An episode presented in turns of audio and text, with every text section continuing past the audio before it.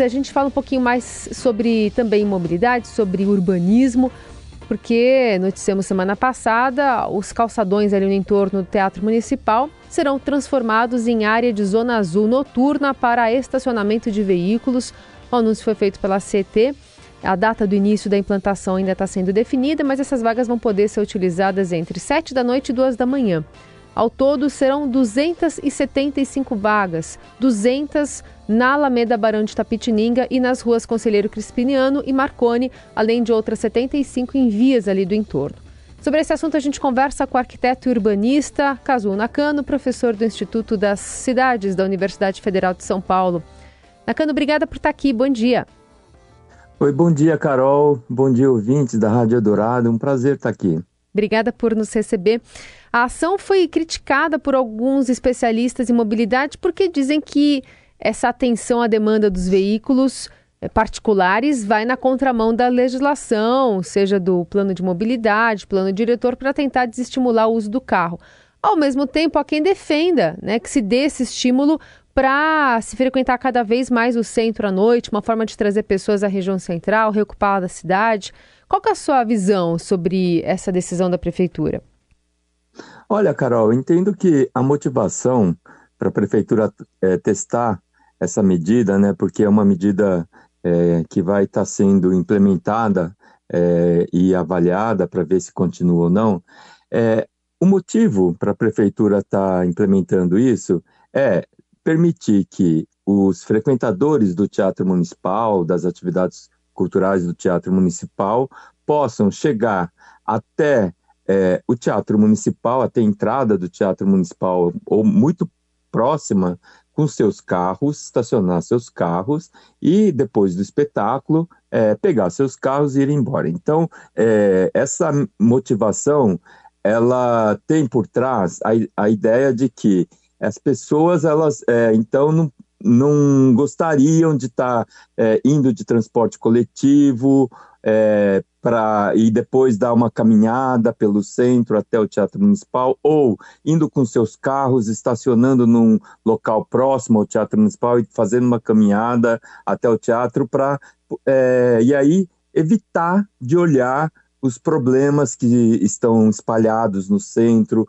os moradores de rua, a deterioração dos espaços públicos, do mobiliário urbano, do, das edificações. Então, é uma medida que é, a gente vê que procura é, trabalhar com um problema que a gente vê também lá na Sala São Paulo e em, em outros equipamentos culturais é, que tem no centro da cidade. Agora, é uma medida é, que tem uma motivação é, muito paliativa, muito pontual, e que, ao invés de resolver os problemas do centro, procura escamoteá-los, procura escondê-los. Isso é, não é uma estratégia de dinamizar o centro, melhorar o centro, trazer vida urbana no centro, porque é, para fazer isso seria necessário né, poder trabalhar ali naquela área com mais moradias de diferentes grupos sociais, principalmente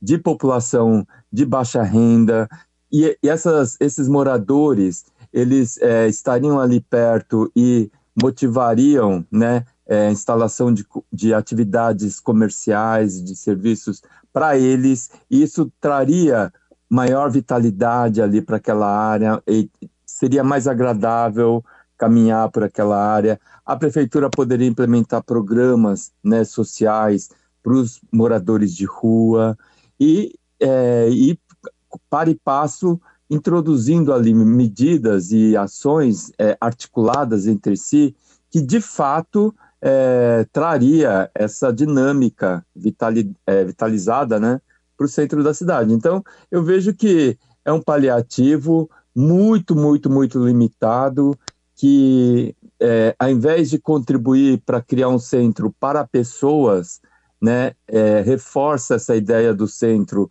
para carros, para usos exclusivos, sabe? É, pessoas que não vão interagir com o centro, é, vão lá é, nos seus, nas suas cápsulas, né, que são os seus carros, entram no Teatro Municipal, voltam para suas cápsulas e vão embora, e o centro continua com todas as suas mazelas. Uhum. Então, eu vejo que há muito uh, para se criticar essa medida que não vai trazer solução nenhuma, e eu duvido que isso vá é, estimular o maior uso do teatro municipal né, é, ao longo de diferentes horários. Caso, quando a gente fala também sobre é, coerência em relação a, a essa tendência internacional de estudos, né, de promoção de mobilidade sustentável, é, enfim, na região central, aumentando-se essa, essa, essa, essa ligação das pessoas com o centro da cidade, ao mesmo tempo que, que é, a prefeitura se mostra, né, ou pelo menos tem um discurso de que quer realmente melhorar a mobilidade, estimular o transporte público e tal, é, você entende que algum conflito é, em relação às pastas que não estão se conversando, ou é uma medida pontual que é, foi fora da curva ali, que a prefeitura deve é, colocar, enfim, fazer algum tipo de ajuste? Como é que você entende que a prefeitura está lidando com a questão de mobilidade nessa gestão? Olha, é, a mobilidade ela está praticamente é, paralisada. A gente não, não tem visto é, grandes avanços estruturais né, tra trabalhar com um sistema de transporte coletivo como sendo a estrutura básica né, de é, organização é, dos espaços das cidades, mas também de funcionamento das cidades. E hoje a gente vê que a mobilidade ela é essencial, porque as pessoas hoje interagem, utilizam e aproveitam as oportunidades e os benefícios da cidade, se movendo através dos espaços dela. Então, a gente é, hoje entende a mobilidade não só como um deslocamento de um local de origem para um local de destino, mas a gente entende hoje a mobilidade com um sentido, uma importância urbana multidimensional, econômica, é, cultural, ambiental, de direitos, de acesso de direitos, é, segurança, é, conforto e bem-estar na cidade. Então, é, eu, e para promover tudo isso por meio de uma mobilidade contemporânea, sintonizada com as agendas urbanas, as agendas sociais e principalmente as agendas socioambientais é, e as agências, as agendas de adaptação da cidade, dos espaços urbanos à mudança climática, aos efeitos da mudança climática, nós temos que, de fato, decidir e agir é, no sentido de priorizar os sistemas é, de transporte coletivo o, movidos com fontes de energias renováveis, né? Uhum. É, então, a gente precisa é, tirar da prioridade é, da mobilidade urbana o carro né, que é, é, a tendência mundial é a gente reduzir o máximo possível a presença do carro nas cidades, porque a gente já viu ao longo das décadas em que o carro hegemonizou né, a mobilidade na cidade, a gente viu que o carro destrói espaço público.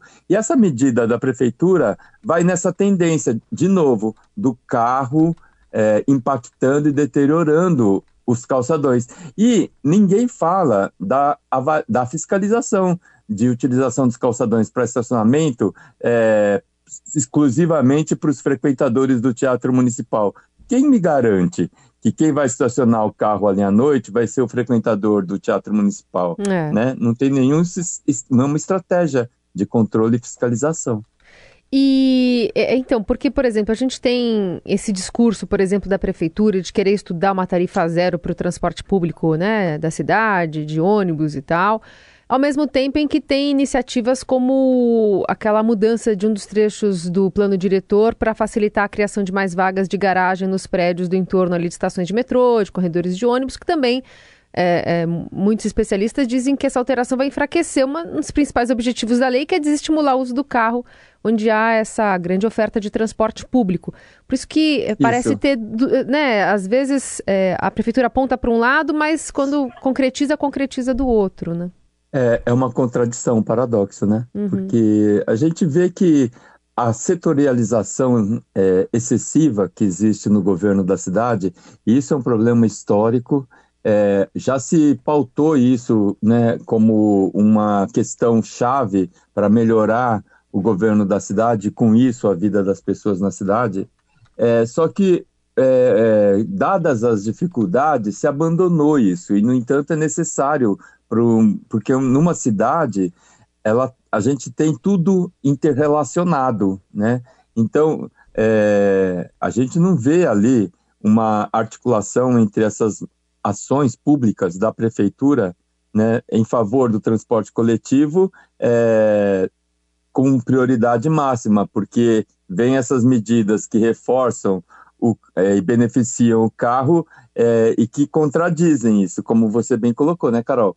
Então, eu acho que a prefeitura, em termos de governo da cidade, hoje, e de governança da cidade, que aí envolve a relação entre o governo da cidade e a sociedade em processos participativos e democráticos de verdade, é, a gente vê que o governo da cidade e a governança está meio sem rumo, né? É, eu nem sei se essa prefeitura costuma fazer é, planejamento de governo da cidade, que é diferente do planejamento urbano da cidade, porque a gente está vendo um bate-cabeça mesmo nessas, nessas pautas, né? É, os, investimentos em corredores de ônibus, né, que está tudo previsto no plano diretor também. A gente não está vendo avanço quase que nenhum, né, muito pouco, muito lentamente. Existem todo um conjunto de projetos já de um sistema de corredor de ônibus em toda a cidade. A gente não vê mais a pauta da mobilidade ativa, né, para beneficiar pedestres com melhorias de calçadas, espaços públicos, com ciclovias que, independente dos investimentos e, e impulsos né, da prefeitura, os ciclistas estão aumentando na cidade e estão é, se colocando em risco, e muitas vezes sofrendo acidentes até mesmo fatais. Então, uhum. a gente não vê essa pauta sendo trabalhada na prefeitura. Muito bem, aqui o ponto de vista do arquiteto urbanista, professor do Instituto das Cidades da Universidade Federal de São Paulo, Cazu Nakano. Sempre um prazer conversar contigo. Obrigada, viu? Boa semana. Obrigado, Carol. Boa semana para você e para todos.